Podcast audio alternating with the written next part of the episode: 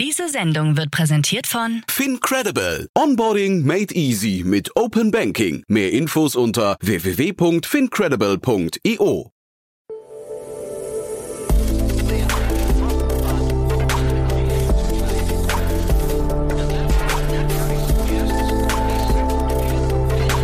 Startup Insider Daily. Investments und Exits. Herzlich willkommen zu Startup Insider Daily. Mein Name ist Jan Thomas und ja, wie immer um diese Uhrzeit unser Format Investments und Exits. Ihr kennt das schon. Wir laden hier jeden Tag die wichtigsten Investorinnen und Investoren aus Deutschland ein, die sich dann mit relevanten Finanzierungsrunden und Exits beschäftigen, diese kommentieren und analysieren. Und ja, heute zum ersten Mal bei uns zu Gast Markus Lang von Speed Invest. Ein tolles Debüt, muss ich sagen, war ein tolles Gespräch. Wir haben zwei Themen besprochen, aber wir haben auch über den Unterschied zwischen Wien bzw. Österreich und Berlin bzw. Deutschland gesprochen. Denn Markus ist gerade von Wien nach Berlin gezogen. Ja, das haben wir zum Anlass genommen, um so einen kleinen Standortvergleich nochmal zu machen. War ein sehr launiges Gespräch, hat mir sehr viel Spaß gemacht. Deswegen würde ich sagen, wir gehen sofort rein. Werbung. Hi, hier ist Nina aus dem Content-Team von Startup Insider. Vielleicht hast du es ja schon gehört, wir haben endlich neben unserem Hauptkanal Startup Insider nun auch separate Kanäle für unsere verschiedenen Formate eingerichtet. Wenn du zum Beispiel nur unser tägliches Nachrichtenupdate Startup News hören möchtest, kannst du ab jetzt ausschließlich den Startup News Kanal abonnieren. Gleiches gilt für Investments und Exits, Startup Spotlight und alle anderen Formate, die zukünftig kommen werden. Die volle Ladung Startup Insider, also alle Formate, gibt es natürlich weiterhin hier auf dem Hauptkanal. Also, um die einzelnen Kanäle zu abonnieren, besuche jetzt startupinsider.de/slash insider. Wir sehen uns auf deinem Lieblingskanal. Startup Insider Daily. Investments und Exits. Ja, ich freue mich sehr. Zum ersten Mal heute bei uns Markus Lang, Partner von Speed Invest. Hallo Markus. Hallo, danke Ja. für die Einladung. Freue mich sehr, dass wir sprechen. Matthias ist auf dem Web Summit, es sei ihm gegönnt. Bin gespannt, was er mitbringt. Und äh, ja, dementsprechend sprechen wir heute. Freue mich sehr, dass, dass du zum ersten Mal hier bist. Und du hast mir gerade im Vorgespräch erzählt, du bist gerade ganz frisch nach Berlin gezogen. Ja, richtig, genau. Ähm, ich darf jetzt seit äh, acht Jahren bei der Speed Invest werken ähm, und habe das aus Wien heraus gemacht mit sehr viel Reisetätigkeit und bin überzeugter Österreicher, aber was das Startup-Ökosystem betrifft, ähm, da haben wir noch Aufholbedarf. Und wie ist so der erste Eindruck äh, von der berühmten Berliner Luft? Äh, Gefällt's dir hier? Ja, super. Du, ich glaube, European Capitals, weißt du, da, da geht so die Range wahrscheinlich von Wien bis Berlin. Ne? Da gibt schon große Unterschiede zwischen den beiden Städten, aber es ist einfach, ist einfach viel mehr, viel mehr los. Wien ist eine wunderschöne Stadt und es gibt extrem viel Kunst und Kultur, aber Gustav Mahler hat mal gesagt, wenn die Welt untergeht, müssen alle nach Wien kommen, weil dort passiert alles 20 Jahre später. Und das ist natürlich für Startups und Technology, ähm, obwohl wir ja ein super Portfolio in Österreich haben, äh, auf Dauer vielleicht ein bisschen ein kleines Ökosystem. Also ich bin ein großer Wien-Fan, äh, aber vielleicht kannst du zu dem, zu dem Ökosystem noch mal was sagen. Also jetzt vielleicht auch den Vergleich äh, von, von sagen wir, mal, Outside In auf Berlin, aber auch dann im Vergleich zu Österreich ist ja schon spannend. Der Wiener und der Österreicher ganz generell, der jammert ja gern. Ne? Ähm, Das machen die Deutschen aber auch, du. ja, Vor allem die Berliner, ja. Willkommen, Ja, du. Das, das wird das sich gar nicht so. ändern für dich, ja. Ich wollte gerade sagen, es ist eine der großen Gemeinsamkeiten. Aber ich glaube, der größte Unterschied ist, dass Startup hier schon mehr Mainstream ist, mit allen Vor- und Nachteilen. Aber ich werde nie vergessen, als ich, weiß ich nicht, 2013, 14 das erste Mal in San Francisco war und davon äh, begeistert war, wie da überall die Billboards mit Startup-Namen drauf rumhängen. Und in Österreich sind wir so eine ganz kleine Subgruppe, die eigentlich, ähm, äh, da hält uns jeder für die Hacker, die vor äh, grüner Schrift auf schwarzem Bildschirm sitzen und irgendwas coden. Und äh, ich glaube einfach, dass es auch, auch äh, politisch halt einfach wichtig ist zu verstehen, dass ähm, da so die Leitbetriebe der Zukunft gebaut werden und, und die Unternehmen, ähm, die als Seed Companies früh anfangen, die sind in 10, 20, 30 Jahren ähm, die heimische Wirtschaft vorantreiben werden. Und da ist Deutschland ähm, gefühlt schon ein bisschen weiter, auch wenn ich natürlich mitkriege, dass ähm, auch in Deutschland ganz viel Handlungsbedarf ist. Ne, Wollte ich gerade sagen, ne? jetzt gab es ja gerade einen großen Brandbrief von äh, populären deutschen Gründerinnen und Gründern an die Bundesregierung, äh, also speziell an äh, Lindner und Habeck, die sich eben über die, sag mal, über die Pomadigkeit, ne? das ist ja eigentlich ein Wiener, Wiener Begriff, glaube ich sogar, aber dass, äh, die sich darüber beschwert haben und ähm, gesagt haben, da muss, da muss mehr Verständnis noch äh, vorhanden sein. In Österreich Verständnis der ähm, der Regierung. Also man, ja, Sebastian Kurz hat gerade gegründet, ne? Ähm, auch ich weiß nicht, ob er noch noch lange auf freiem Fuß ist, aber er hat gerade gegründet erstmal, ne? Ja, er hat, äh, glaube ich, ähm, einiges gegründet, in, in ein paar Firmen ähm, investiert. Ähm, am Ende des Tages ist, ist glaube ich, die, die Herausforderung, dass Unterstützung schon da ist, aber wir sind so aktuell in der Phase, wo Gründerinnen und Gründer sehr begehrt sind für so Unternehmensführungen und nette Fotos und gute PR. Mhm. Ähm, und wir auch Support kriegen in, in Österreich, solange es niemand anderen betrifft. Mhm. Aber sobald das ähm, eine Forderung ist, die irgendeine andere Zunft oder Industrie vielleicht auch nur äh, peripher tangieren könnte, dann äh, wird es schwierig und ich glaube, da müssen wir in Österreich und Deutschland drüber wegkommen, wenn wir wirklich was bewegen wollen und nicht zerrieben werden wollen zwischen den USA und äh, China. Ich glaube, da die, die, die Gemeinsamkeit teilen wir leider. Ähm, die ist äh, hier wie da. Wahrscheinlich ist es ein bisschen ich weiß nicht, so ein, so, so, ein, so, eine, so ein Bollwerk der, der ewig gestrigen, ne? Oder, oder zumindest Abwehrmanöver von Industrien, die sich da verteidigen möchten. Aber du, wir wollen jetzt nicht ins Lamentieren kommen. Wir reden ja hier über Chancen und vielleicht, bevor wir jetzt einsteigen in die Themen, die du mitgebracht hast, nochmal ein paar Sätze zu euch für die, die Speed Invest noch nicht kennen, oder? Ja, total gerne. Ähm, uns gibt es seit circa zehn Jahren. Wir sind ein europäischer Seedfonds. Vielleicht drei, vier Pillar, die, die uns irgendwie besonders machen oder auf die wir uns fokussieren. Es ist erstens äh, Sektorexpertise, das heißt, obwohl wir ein, ein, ein Generalist-Fonds äh, sind, ähm, sind wir sehr sozusagen fokussiert auf äh, industriespezifische Teams. Ich verantworte zum Beispiel unser SaaS- und Infra-Team. Wir haben Matthias, äh, unser Marketplace- und Consumer-Team, wir haben ein starkes Fintech-Team, ein Climate-Team, ein Health-Team. Also wir versuchen da Sektorexpertise zu machen. Wir machen ausschließlich Pre-Seed und Seed. Das kommt auch daher, dass viele von uns selbst Gründer waren und, und wir im Operational viel unterstützen wollen. Ähm, und äh, we pride ourselves to have boots on the ground. Ähm, wir sind hier in Berlin, wir sind in Wien, wir sind in München, wir sind in London, wir sind in Paris. Ähm, und wir wollen da eigentlich in ganz Europa die besten Unternehmerinnen und Unternehmer finden. Coole Mission, muss ich sagen. Und du hast heute zum Beweis dessen auch ein Thema von euch mitgebracht, wo du mir aber im Vorfeld gesagt hast, du hast den Deal nicht selbst gemacht, hast ihn nur heute auf der Liste entdeckt und hast gedacht, da müssen wir drüber sprechen, aber du kennst es, du kennst, glaube ich, gar nicht so viele interner, ne? Richtig, ja, genau. Ja, dann lass mal einsteigen. Sehr gern. Solvo, ja, Solvo ähm, AI hat äh, 4 Millionen Seed Funding geraced von äh, unseren Freunden bei Frontline und, und uns. Und äh, was Solvo im Wesentlichen macht, ist, ist ähm, AI zur Optimierung der Logistik. So, jetzt ist ja AI mein liebstes Buzzword.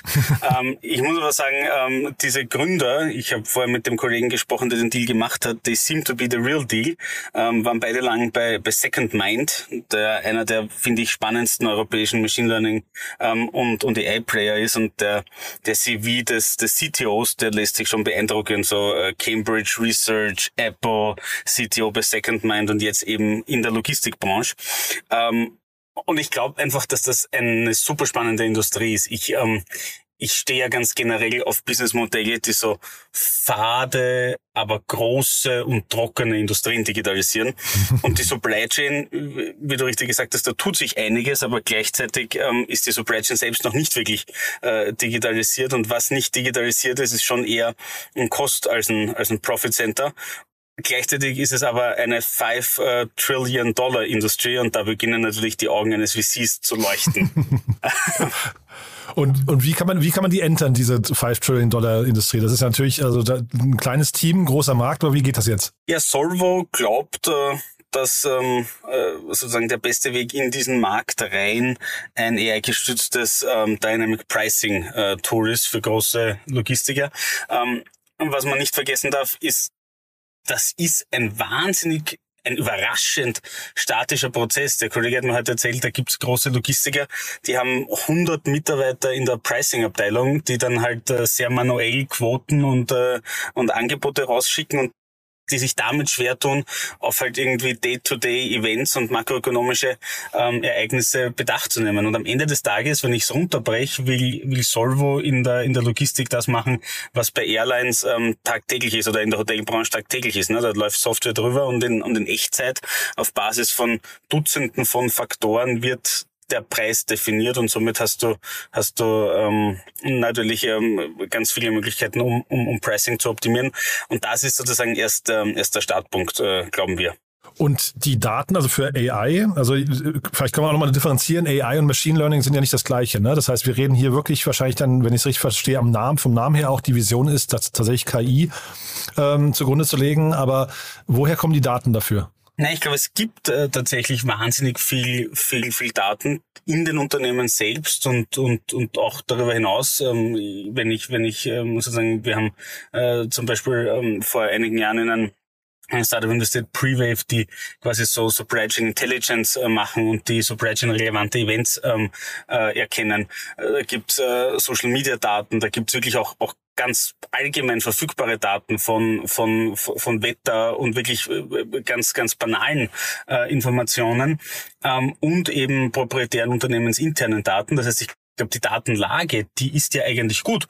Die Daten werden zum aktuellen Zeitpunkt einfach kaum verwendet und es wird halt einfach manuell ähm, äh, gepresst. Du, ich habe hier immer wieder mal Gäste ähm, oder Startups zu Gast, die in diesem ganzen Lieferketten, Supply Chain Management, Optimierungsbereich unterwegs sind und die nehmen sich meistens immer eine Industrie vor, mit der sie anfangen. Oft ist das, glaube ich, die Automobilindustrie oder Fertigungsindustrie. Ähm, wie sieht das hier aus? da sind sie tatsächlich, also sie arbeiten tatsächlich mit den mit den Logistikern. Ähm, das heißt, die die großen Speditionen, die äh, Millionen und Abermillionen Container äh, um die Welt schicken, die sind deren deren Kunden und werden deren, deren Kunden auch, auch, auch bleiben. Da muss man dazu sagen, dass Pricing ja erst äh, der Einstieg in das, äh, in das ganze Thema ist. Es ist ja wirklich absurd, dass wenn äh, wir beide uns heute auf Amazon ein Paket äh, bestellen, dann wissen wir sehr genau, wann das kommt und die letzten zehn Stops des Fahrers können wir in Echtzeit tracken und wissen auf 45 Sekunden genau, wann der ankommt. Wenn du heute von sieben deiner Suppliern äh, 615 Container durch die Welt schickst, dann weißt du das nicht, hast aber irrsinnig viel viel Paperwork. Gibt ja auch viele, viele Player, die, die hier tätig sind und die mit unterschiedlichen Angles das probieren. Ähm, ich finde den persönlich ähm, spannend, weil, weil ähm, ich glaube, dass wie gesagt die Datenlage schon da ist, nur diese Daten nicht verwendet werden. Und wenn man das analog zu anderen Industrien schafft, ähm, dann glaube ich, kann man über Pricing äh, hier gut einen, einen Fuß in die Tür kriegen ähm, und hat dann fast äh, unendliche Upsell-Möglichkeiten. Das heißt, die Kunden sind dann aber eben die Schenkers dieser Welt und die DHLs und so weiter oder genau, oder, genau. Äh, die FedEx Schenkers, die Kühne ja. Nagels, mhm. die FedEx, die ähm, genau die ja. Mhm. Das heißt, eigentlich ist das Unternehmen dann tendenziell mehr in dem ähm, Sektor unterwegs wie auch zum Beispiel Forto oder Sender. Versteht das noch richtig? Also es ist jetzt gar nicht so sehr, dass man aus der Kundensicht äh, versucht, die, die, ähm, die Lieferketten zu optimieren, sondern tatsächlich, man versucht hier eigentlich ähm, die Lieferketten der, der Versender selbst zu optimieren. Richtig, ja, genau. Also es ist ähm, äh, AI zur Optimierung für Logistiker, also nicht nur der Logistik. Ähm, wie gesagt, ich, ich, ich, ich kenne jetzt auch die Details ähm, nicht, weiß aber, dass der dezidierte Fokus ähm, definitiv die großen Logistiker äh, sind. Ich meine, it's a, it's a seed stage company after all, also ähm, nobody knows, wo die, wo die in ein oder, oder zwei Jahren sind, aber die Idee ist äh, jedenfalls Pricing für die großen Logistiker dieser Welt ähm, zu, zu optimieren. Das wird aber doch wahrscheinlich relativ kompliziert, die von sich zu überzeugen. Ne? Also ich, ich kann mir schon vorstellen, wenn man irgendwann das richtige Produkt hat, ist, sind die total offen und wenn man die ersten Referenzkunden hat und so weiter und so fort. Aber die zu bekommen und mit so einem, ich sage jetzt mal, ähm, nehmen wir mal DHL, ne? so, so ein Riesenkonzern, ähm, der ja wahrscheinlich jetzt nicht vor Experimentierfreude strahlt irgendwie. Ne? Ähm, äh, den dann von sich zu überzeugen, zu sagen, mach doch mal mit uns so eine Case Study und so weiter, das ist total kompliziert, oder? Ja, bin ich bei dir. Wie gesagt, im konkreten Fall weiß ich es gar nicht, wo du natürlich absolut recht hast, dass je größer ähm, der Kunde ist, desto schwieriger ist es. Ähm, gleichzeitig muss man sagen, je größer der Kunde ist, wenn du es geschafft hast, reinzukommen, desto größer sind die Umsatzpotenziale und desto stärker ist auch der Login, ne? wenn du mal durchs Procurement durch bist ähm, und äh, die Damen und Herren in den Unternehmen, die dich verwenden, happy mit deiner Lösung sind, dann ist die Chance, dass du morgen rausfliegst, auch eine, eine sehr, sehr geringe. Ich glaube, was hier schon spannend zu sehen ist, dass Lösungen, die die Kosten sparen halt äh, gerade leider aufgrund der der Makrosituation äh, sehr on vogue sind. Und äh, wenn wenn Solvo beweisen kann oder zeigen kann mit einer ersten Case Study die erste ist ja immer die schwierigste aber wenn sie zeigen können dass sie eine schnelle Time to Value haben und schnell äh, Umsätze und damit Profitabilität ähm, in die Höhe treiben können dann glaube ich ähm, kann da Momentum entstehen. Weil ja am Ende des Tages ähm, die der Profit äh, ein, ein sehr, sehr geringer ist, weil eben noch relativ wenig, wenig optimiert wird hier. Mhm. Ja, finde ich, finde ich mega interessant. Äh, ich kann mir aber auch vorstellen, dass natürlich für solche Art von Unternehmen bei den DHLs und Schenkers dieser Welt auch immer nur Platz ist für ein oder zwei Anbieter. Ne? Also ich glaube, die werden ja jetzt nicht mit einer unendlichen Palette, so wie in einem Checkout oder sowas, wo man dann vielleicht auch fünf oder sieben Alternativen hat, sondern hier geht es wahrscheinlich um ein Tool oder zwei, die man hinterher, wenn, wenn überhaupt, ne, nutzen wird. Genau, ja, da bin ich bei dir. Also es ähm, geht sicher darum, ähm, da die beste Technologie ähm, und die beste Lösung an den an den Markt zu bringen. Ähm, ich glaube, das ist auch die These hier, dass es ein dass es ein Team ist, das ähm, in der Vergangenheit bewiesen hat, ähm, differenzierte Softwareprodukte bauen zu können. Ähm, und ich glaube, deshalb sind wir auch ähm, irgendwie stolz auf diese auf diese Wette, weil weil am Ende des Tages brauche ich dir auch nicht sagen, ähm, was ist der primäre ähm, Investmentgrund für einen Seed-Stage VC? Das ist am Ende des Tages ein starkes Team und ein großer Markt. Und hier, hier sehen wir beides. Mhm. Ja, ja, sehr spannend. Du, dann vielleicht aber trotzdem noch mal einmal kurz die Frage, ähm, müssen die dann andocken an bestehende Systeme? Also geht das Ganze quasi, also einmal die, die KI-Pricing-Optimierung, ähm, aber andererseits dann eben auch die Schnittstellen. Ist das der zweite wichtige Bereich oder wie, wie, wie kommen die quasi, wenn jetzt so ein Schenker der Kunde würde, wie nutzen die das Tool dann? Genau, also im Prinzip bindest du dich an, an, an bestehende, äh, das, das hängt im Wesentlichen davon ab, welches, welches Tool aktuell im Einsatz ist, aber mhm. ähm, beides ist möglich. Mhm. Ähm, wie gesagt, es ist eine Früh, Frühphasen-Company, die werden, also sie, sie entwickeln das Produkt gemeinsam mit, äh, mit, mit Testkunden. Ähm, aber denkbar ist ähm, aus meiner Sicht, dass du auf der einen Seite ähm, deine eigene Plattform hast, die dir Insights gibt. Auf der anderen Seite, ähm, wie so oft in der Pricing Optimization, äh, geht es um gute Anbindungen in, in bestehende Legacy Solutions, die, die da ähm, bereits im Einsatz sind. Finde ich aber mega spannend zu hören, wie, äh, also es klingt ja bei dir total durch, dass ihr sehr viel Vertrauen habt einfach in das Team und deswegen das fast noch gar nicht so wichtig ist, wie hinter die Lösung aussieht. Ihr, ihr vertraut einfach drauf, dass die den Markt richtig begreifen und ein gutes Produkt bauen, ne? Genau, ich meine, in dem konkreten Fall, wie eingangs erwähnt, kommt auch dazu, dass es jetzt nicht mein, mein Deal ja, ist. Das ja, heißt, ja. ich auch in der DD nicht involviert war. Mhm. Das heißt, äh, die entsprechenden Kollegen aus unserem Industrial Tech und Deep Tech Team, die wissen da schon mehr. Mhm. Ähm, aber am Ende des Tages hast du gleichzeitig auch, auch zu 100 Prozent äh, recht, wenn ich glauben würde, dass äh, ich als VC oder Boardmember die Industrie besser verstehen würde als die Gründer, dann dürfte ich niemals in dieses Gründerteam ähm, investieren. Deshalb ist ja Founder ID oder Founder Market Fit so ein geflügeltes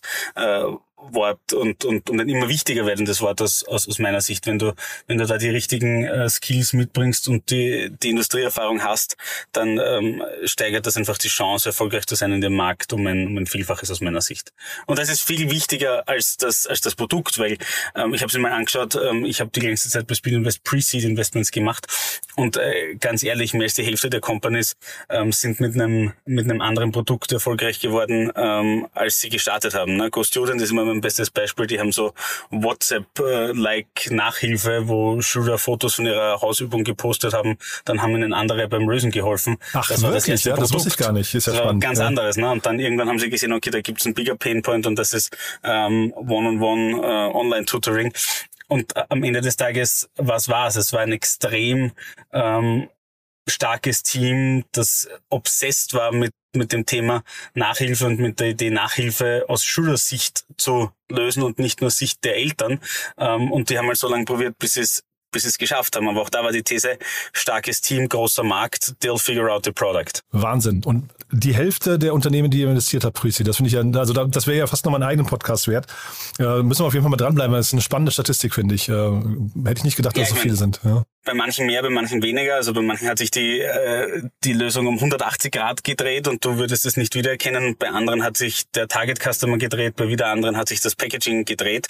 Aber der Pitch aus dem Pre-Seed Deck ist äh, tatsächlich in weniger als der Hälfte der Fälle der, mit dem sie dann eine Series A oder B gerist haben. Super. Also wirklich äh, sehr, sehr beeindruckend.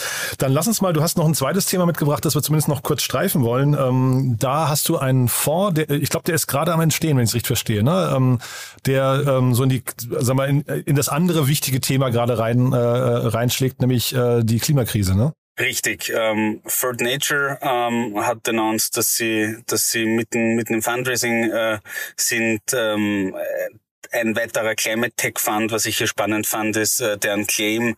Ähm, sie sagen, simply decarbonizing isn't enough und man muss breiter denken. Ähm, das heißt, es geht auch um, um die Verschmutzung der Ozeane, der Verlust von Biodiversität und, und, und viele weitere äh, Probleme. Am Ende des Tages finde ich die Headline deshalb spannend, weil sich Third Nature in eine Reihe von, von Climate Tech Fonds äh, einreiht, die da draußen äh, tätig sind. Äh, von, von Revent, ich glaube Otto war äh, vor kurzem zu Gast bei ja, dir. Immer wieder, ähm, ja, genau. Ja. Mhm Lightrock hat irgendwie eine Milliarde ähm, announced. Wir selbst haben einen Climate- und Industry Fonds. Jeder, so gut wie jeder horizontale äh, Fonds hat äh, eine dezidierte Climate Bucket oder ein Climate Team. Es frisst immer mehr Kapital rein. Und das ist super wichtig, weil fundamental glaube ich schon, ähm, dass neben anderen Maßnahmen Technologie das Potenzial hat, einen maßgeblichen Beitrag ähm, in der Lösung oder in der Bewältigung der Klimakrise zu, zu leisten. Und deshalb finde ich es toll, dass ähm, da auch mehr Kapital ähm, reinfließt. Und ich muss ja ganz ehrlich sagen, ich war vorige Woche bei so einer internen Conference eines, eines, ähm, eines UK-Funds und da ging es um zwei Themen. Da ging es um Climate und es ging um AI. Ähm, und das äh, sind aus meiner Sicht äh, tatsächlich die größten Zukunftsthemen der nächsten ähm, 18 Monate. Und wie gesagt, ich bin persönlich super, super bullish auf das Thema. Wir als Fonds sind auf das äh, Thema super, super bullish.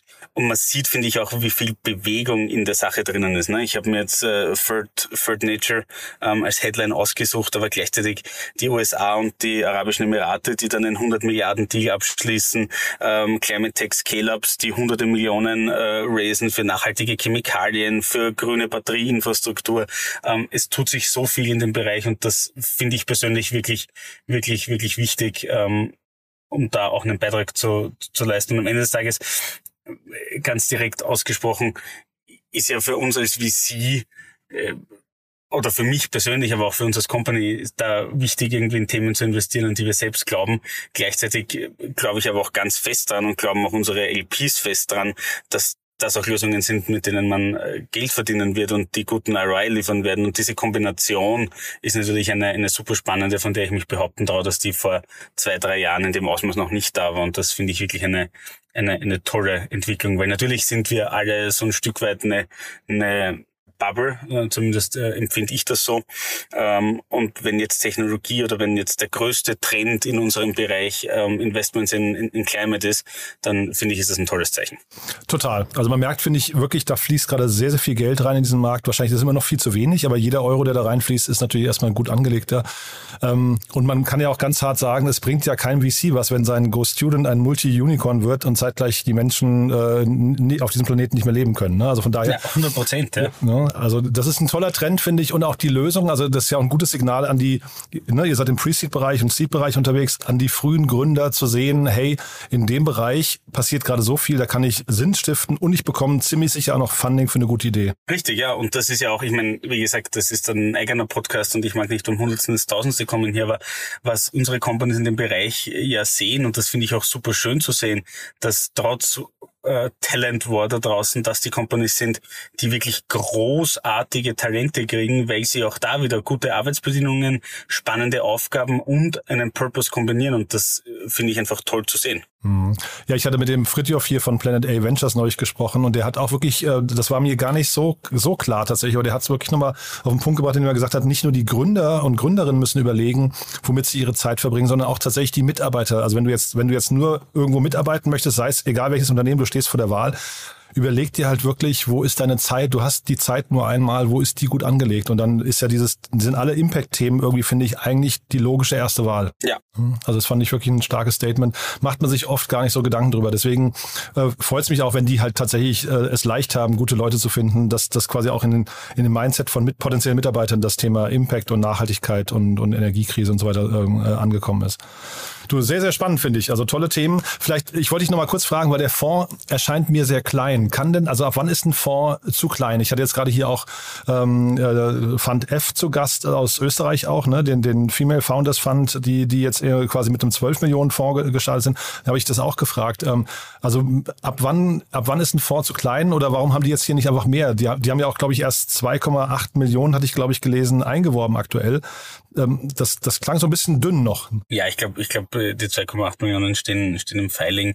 Ähm, am Ende des Tages hast du natürlich recht, äh, mehr, mehr Kapital hilft mehr. Ich glaube, es hängt am Ende des Tages sehr, sehr stark am, am Fokus des Fonds. Wenn du jetzt irgendwie wie, wie äh, Fund F 300k-Ticket schreibst, dann äh, können 12 oder dann 20 Millionen durchaus ähm, was, was verändern. Wie gesagt, ich habe äh, die ersten vier Jahre bei Speed Invest Pre-Seed Investments gemacht und da haben wir 100, 200k-Tickets gemacht.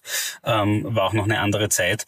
Ähm, und aus diesen Investments sind Firmen entstanden, die heute tausende Arbeitsplätze schaffen und, und, und wirklich coole, coole Dinge machen. Das heißt, ich glaube, es hängt schon massiv davon ab, ähm, wo in der, in der Value Chain du dich befindest. Wenn du sagst, okay, ich habe, ich, ich, ich gehe die extra Meile und ich mache Pre-Seed und ich ähm, helfe den Gründerinnen und Gründern wirklich bei den rudimentären ersten, ersten Schritten, dann ist vielleicht der Kapitaleinsatz ähm, in Euro ähm, weniger ein Thema als, als der Input auf, auf, auf anderer ähm, Ebene. Aber klar, wenn du jetzt 10 Millionen Tickets schreibst, dann brauchst du einfach eine, eine gewisse Größe. Ähm, neben dem Impact schon aus einfach Fund-Math-Gründen. Äh, ne? Also es will ja irgendwie keiner in den Fonds investieren, der mehr wie 10% in eine einzelne Company investiert und das ist schon das Upper End. Ne? Ähm, also ich glaube, da gibt es ein andere, andere Considerations. Am Ende des Tages hängt ja auch, glaube ich, davon ab, was, was kannst du und was willst du raisen und, und, und, und wie groß ist dein, wie groß ist dein äh, Team? Gibt ja viele sehr erfolgreiche Solo-GP-Funds, die 15, 20, 30 Millionen ähm, raisen, in ihrem Bereich absolute Experten sind und damit ähm, viele spannende Firmen auf den Weg bringen. Also ich glaube, es hängt ein bisschen an der Strategie und wenn die in sich konkurrent ist, dann kann auch ein kleiner Fonds viel bewegen total cool. Und ich finde hier Third Nature, ich glaube, der Artikel, den wir beide gelesen haben, die, da wurde über ihr erstes Investment gesprochen. Algi, Nit heißen die, glaube ich, wenn ich es richtig äh, gesehen habe. Die haben zusammen mit H&M da investiert in eine, in eine 13 Millionen Dollar äh, Series A und das finde ich spannend. Da geht's um Garn aus äh, Seetank. Ja, also auf solche Ideen muss man auch mal kommen. Aber ich finde, das ist wieder so ein Beispiel, was für Lösungen es gibt, auf die man echt auch von alleine nicht kommen würde oder nicht, nicht sich nicht vorstellen könnte, dass es sie gibt. Ja, also sehr cool. Total, ja. total. Und das, man muss auch dazu sagen, das finde ich ja auch in dem in dem ganzen ähm, Food-Bereich super super spannend. Ne? Äh, also wenn du mich vor fünf, sechs, sieben Jahren, wie so diese ersten Burger-Alternativen auf den Markt gekommen sind, habe ich mir gedacht, okay, okay, that's it. Aber ähm, Milchersatzprodukte, Käseersatz, Fleischersatz, was sich da getan hat, ist jetzt nicht unsere Expertise als, als Fonds. Wir fokussieren uns äh, primär auf Software, aber ist schon super, super spannend, auch wie das ankommt. Ne? Vor fünf Jahren hätten noch Leute gesagt, ja, bitte, das kauft doch keiner. ähm, und guess what? Äh, people are changing und, und da tut sich viel und das ist gut so. Super.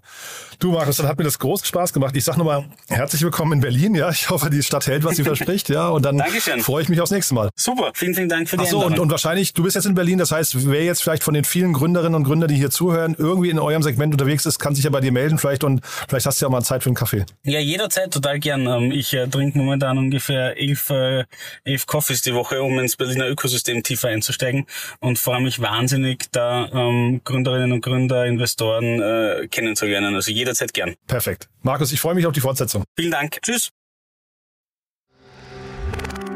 Werbung Hi, ich bin Paul, Product Manager bei Startup Insider und hier, um dir kurz unser Podcast-Verzeichnis vorzustellen. Mit einer wachsenden Liste von bereits über 10.000 Episoden ist unser Podcast-Verzeichnis die größte Sammlung deutschsprachiger Podcasts rund um die Themen Unternehmertum, Technologie, Digital Marketing und mehr. Nutze jetzt die verschiedenen Filter, um Podcasts zum Beispiel nach ihrem Themenschwerpunkt, Gästen oder Erscheinungsdatum zu sortieren, damit du genau das findest, was dich interessiert. Also, wenn das was für dich ist, dann besuche jetzt ganz einfach unsere Plattform auf startupinsider.de/slash insider. Startup Insider Daily, Investments und Exits. Der tägliche Dialog mit Experten aus der VC-Szene. So, das war Markus Lang von Speed Invest. Ihr habt es gehört, er ist jetzt in Berlin und freut sich auf einen Kaffee mit euch. Ansonsten sage ich vielen Dank fürs Zuhören. Danke nochmal an Markus für die tolle Analyse.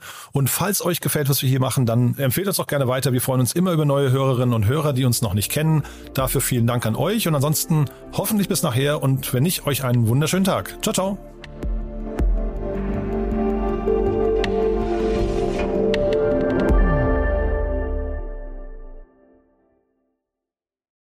Diese Sendung wurde präsentiert von Fincredible. Onboarding made easy mit Open Banking. Mehr Infos unter www.fincredible.io.